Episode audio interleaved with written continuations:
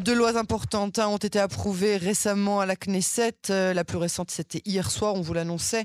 Euh, celle qui permet d'expulser euh, les terroristes, la seconde en première lecture, avec 89 votes, qui permet d'annuler la citoyenneté des terroristes et leur résidence. On va parler de tout cela avec Maître Yomtov Kalfon. Bonsoir Yomtov. Bonsoir Yael. Désolée de vous avoir fait attendre, ça c'est les inconvénients euh, du direct et du Moyen-Orient. Heureuse de vous retrouver malgré tout euh, sur les ondes de, Cannes en français. Vous êtes ancien euh, député de Yamina et en ce moment retournez vers vos activités d'avocat.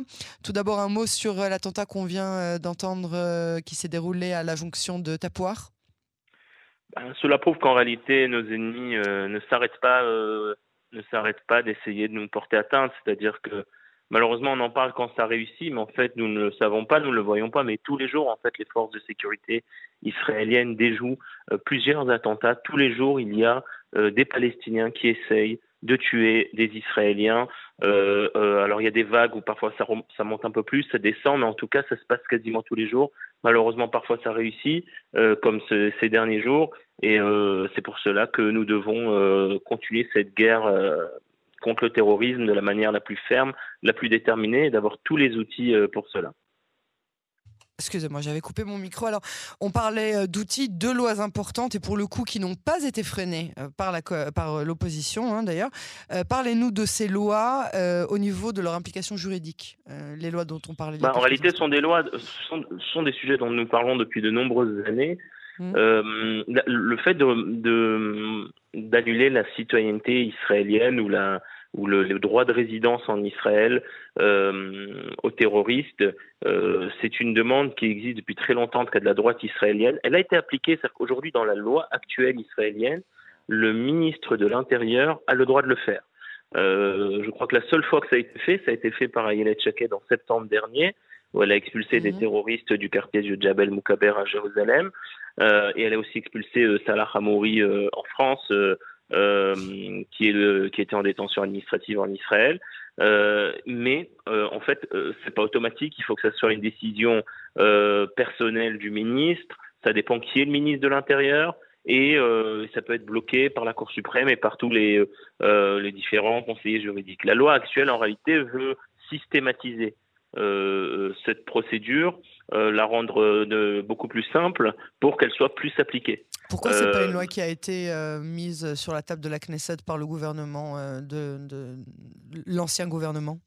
Alors encore une fois, cette loi, comme je dis, ça fait déjà plusieurs années que, que c'est sur la table de la Knesset depuis plusieurs années. Ça a été bloqué par le passé par les conseillers juridiques du gouvernement. ça a été remis sur la table euh, euh, l'année dernière aussi. Ayelet Shaked, encore une fois, elle n'a même pas attendu la loi pour l'appliquer. Après, est-ce que dans la précédente coalition, il y aurait eu la majorité pour? C'est une grande question, puisque dans la précédente coalition, l'opposition faisait du, l'opposition automatique.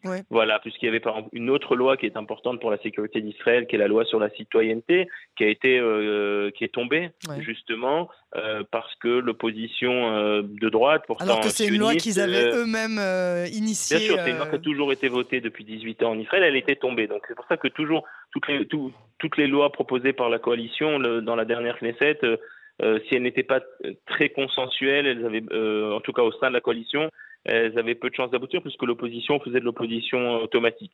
Je suis content que ce ne soit pas le cas aujourd'hui et que l'opposition actuelle, euh, donc qui comporte des gens de droite, du centre et de la gauche, dans l'opposition actuelle, a voté dans sa large majorité pour la loi IA, puisque la loi est passée à 89 euh, euh, députés. En réalité, seuls les députés arabes, les députés, d'extrême gauche se sont opposés. Donc, on a une large majorité sioniste, donc de tous bords, qui a soutenu cette, ces lois, puisqu'en réalité, ces lois sont là pour protéger les citoyens israéliens, la sécurité d'Israël. Il n'est pas censé avoir de clivage droite-gauche.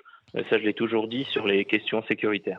Et c'est surtout une loi aussi qui va peut-être peut-être dissuader euh, les, euh, les, qui est aussi là pour dissuader les, éventuels futurs terroristes de. de bah, moi, je pense que ça, pour que ça dissuade, il va, falloir, il va falloir faire beaucoup plus, beaucoup plus large.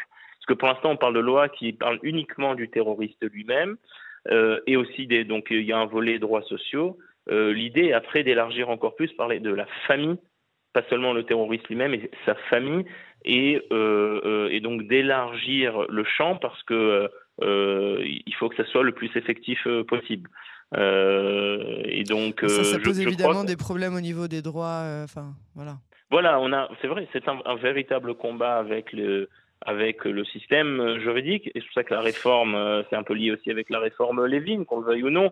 Euh, c'est que euh, on est souvent bloqué par les conseillers juridiques ou par la Cour suprême dans ce genre de dans ce genre de situation. Euh, et moi, je suis de ceux que pensent que lorsqu'il s'agit de la sécurité d'Israël, il faut laisser les gouvernements israéliens prendre les mesures sécuritaires qui nous protègent à tous et, et la Cour suprême et, doit se comporter comme, en tout cas, avec beaucoup de retenue quand il s'agit de la sécurité d'Israël. Alors justement, parlons-en de ce gouvernement maintenant que vous n'êtes plus euh, assis en tout cas euh, à la Knesset et que vous avez une, vue un petit peu, euh, un petit peu plus de, recul, en tout cas de, manière temporaire. Est-ce que vous pensez que ce gouvernement a des chances de tenir? Dans sa composition, oui, puisque c'est le gouvernement le plus hétérogène ou un des plus hétéro, homogènes pardon, de, l'histoire d'Israël. Il n'y a pas vraiment de, de différence idéologique majeure entre les différentes composantes de ce euh, gouvernement. Euh, sur les questions de religion et d'État, par exemple, c'est un gouvernement qui comporte des ultra-orthodoxes et même des orthodoxes, ultra-orthodoxes sionistes comme euh, Il n'y a pas vraiment de, on va dire, euh, de religion, on va dire, du courant libéral ou du courant plutôt central. Donc il y a peu de sujets qui peuvent créer une dissension interne au sein de ce gouvernement. Et comme nous le savons, les gouvernements en réalité ne tombent pas du fait du talent de l'opposition souvent, mais surtout du fait qu'à l'intérieur de la coalition en place, il y a des, dissensions. Le seul sujet qui, je pense, justement, paradoxalement, pourrait créer une, tension, euh, et qui commence, il y, a, des prémices ces derniers jours, euh, c'est le sujet de la Judée-Samarie et euh, en fait la différence entre la vision de Smotrich et de Ben Gvir, la division nationaliste de droite, et celle de Netanyahou et Galant, l'actuel ministre de la Défense Likoud. Euh, et là, oui, ça peut créer des tensions. On a vu Smotrich s'exprimer hier euh, à la Knesset, attaquer littéralement Galant sur des sujets euh, qui, sont, qui sont censés être sous, sous ses prérogatives à lui, à Smotrich, selon les accords de coalition, tout ce qui est lié donc à la gestion des implantations de Judée-Samarie, la construction de nouvelles implantations, et que Galant, en réalité, ne veut pas euh, céder euh, à Smotrich, probablement parce que Galant vient plus d'un monde, il était avant chez Carlon, le parti Koulanou, qui est plutôt un parti du centre, et donc ce n'est pas un, homme, on va dire, de la terre d'Israël par excellence, comme Netanyahu non plus ne l'est pas. Donc euh, il peut y avoir ici, oui, une certaine dissension entre, euh, entre ces deux visions. C'est la seule hétérogénéité que je peux voir euh, au sein de la coalition. Et sinon, des, éléments, des événements extérieurs, comme par exemple le fait que Derry ne soit pas un ministre pour l'instant. Évidemment, il va tout faire pour le redevenir. Et s'il ne le redevient pas. Qu'est-ce que vous en pensez en tant que, en tant qu'ancien euh, député, en tant qu'ancien législateur, en tant qu'un homme de loi, puisque vous êtes avocat, euh, en tant qu'Israélien, en tant que, euh, qu'est-ce que vous en pensez? Bah, Moi, ce que je pense, et ça, ça reste ma position, et, je, fais en sorte de ne pas la changer en fonction de qui sont les acteurs. Hmm. moi, je n'aime pas l'ingérence de la Cour suprême dans les affaires politiques du pays. Euh, c'est-à-dire que dans un pays souverain, euh, des, électeurs ont le droit d'élire euh, des représentants et des ministres et des députés, etc. Et la Cour suprême n'est pas censée rentrer vraiment dans la vie politique et décider qui peut ou qui ne peut pas avoir tel ou tel poste s'il a été élu. Ceci étant, il y a toujours une expression en droit qu'on dit que les, mauvais cas font les, mauvaises lois. Euh, le cas de Derry euh, va trop loin. Et c'est ça qui me dérange, parce qu'encore pas dans, un, dans une autre constellation, euh, j'aurais été totalement de son côté à Derry, mais Derry est, allé trop loin. C'est-à-dire que euh, il a poussé même des juges de la Cour suprême qui sont conservateurs et qui appartiennent, donc qui partagent avec moi cette vision, qui eux aussi disent qu'il ne faut pas que la Cour suprême fasse de l'ingérence, et qui, eux, par exemple, ont décidé de disqualifier Derry, non pas sur ce qu'on appelle la cause de la zviroute, vous savez, sur la raisonnabilité, Qui, est plutôt de, la page des, juges activistes de l'école de Barak, mais par le fait qu'en réalité, le comportement de Derry, euh, et qu'il a menti apparemment au juge euh, qui a traité son dossier de corruption, enfin de malversation euh, fiscale, lorsqu'il a dit, en fait, il a fait comprendre au juge qu'il se retirait de la vie politique et que c'était en réalité le, la punition qu'il s'imposait et que donc il ne demande pas une C'est sur cette base-là qu'il a obtenu l'accord avec le parquet. Exactement. Exactement. C'est pour ça que, à partir du moment même des juges conservateurs, c'est-à-dire que des juges qu'on ne peut pas euh, critiquer du fait que ce sont des juges qui écrivent clairement et qui disent clairement qu'ils sont contre l'ingérence de la Cour suprême dans la vie politique israélienne, eux-mêmes ont été obligés, euh, euh, pour être droits et pour être sérieux, de disqualifier Derry parce qu'il a été trop loin. et que ça, ça, ressemble, oui, à une sorte de combine qu'il a faite en, faisant, en, faisant comprendre à tout le monde un peu, en parlant un double langage, et, voilà. Mais, dans, mais si on, prend le cas d'école, euh, j'aurais été de ceux qui disent que la Cour suprême ne peut pas disqualifier la nomination d'un ministre. Euh, est-ce que euh, Naftali euh, Bennett, qui affirme aujourd'hui qu'Israël recyclait ses politiciens, hein, ce sont ses mots, si donc lui pense, il a annoncé aujourd'hui qu'il reviendrait un jour vers la, politique, qu'est-ce que ça vous inspire cette déclaration? Et vis-à-vis de lui et vis-à-vis de vous, est-ce que vous vous imagineriez un scénario dans lequel vous repreniez les rênes d'un parti avec Naftali Bennett et Ayala Chaka de la même équipe? C'est très difficile à savoir. le, fait, on recommence. Non, le fait que, bah, je pense que le fait que la, politique israélienne recycle ses politiciens, c'est vrai. Enfin, on vient de parler d'Ari Deri, qui est dans la politique depuis 1980. J'allais dire, c'est du, du recyclage qui a fait de la prison, qui était en dehors, euh, qui, avait, quitté la tête du parti Chasse, avait donné à Elisha, et au bout de 15 ans, il est revenu, il a repris son parti d'origine et expulsé le pauvre Elisha à l'époque. Enfin, C'est-à-dire que si on regarde bien l'histoire politique israélienne, Netanyahou est, est là depuis 30 ans, 35 ans, euh, et lui aussi est parti et revenu. Bon, donc euh, on a, je crois qu'on a pas mal d'expériences similaires par le passé. Donc oui, ça serait pas étonnant que dans un avenir euh, plus ou moins proches, enfin aux prochaines échéances, échéances électorales, que Naftali Bennett euh, euh, revienne de, dans la vie politique, et Ayelet Chaked aussi. Après, ce qui et Ayelet Chaked aussi, je pense aussi qu'elle qu'elle reviendra. Après, est-ce qu'ils vont recourir ensemble? Parce que moi, je serai avec eux, etc. Je pense que c'est bientôt pour pour le dire ou pour le savoir. beaucoup de choses peuvent se passer entre temps.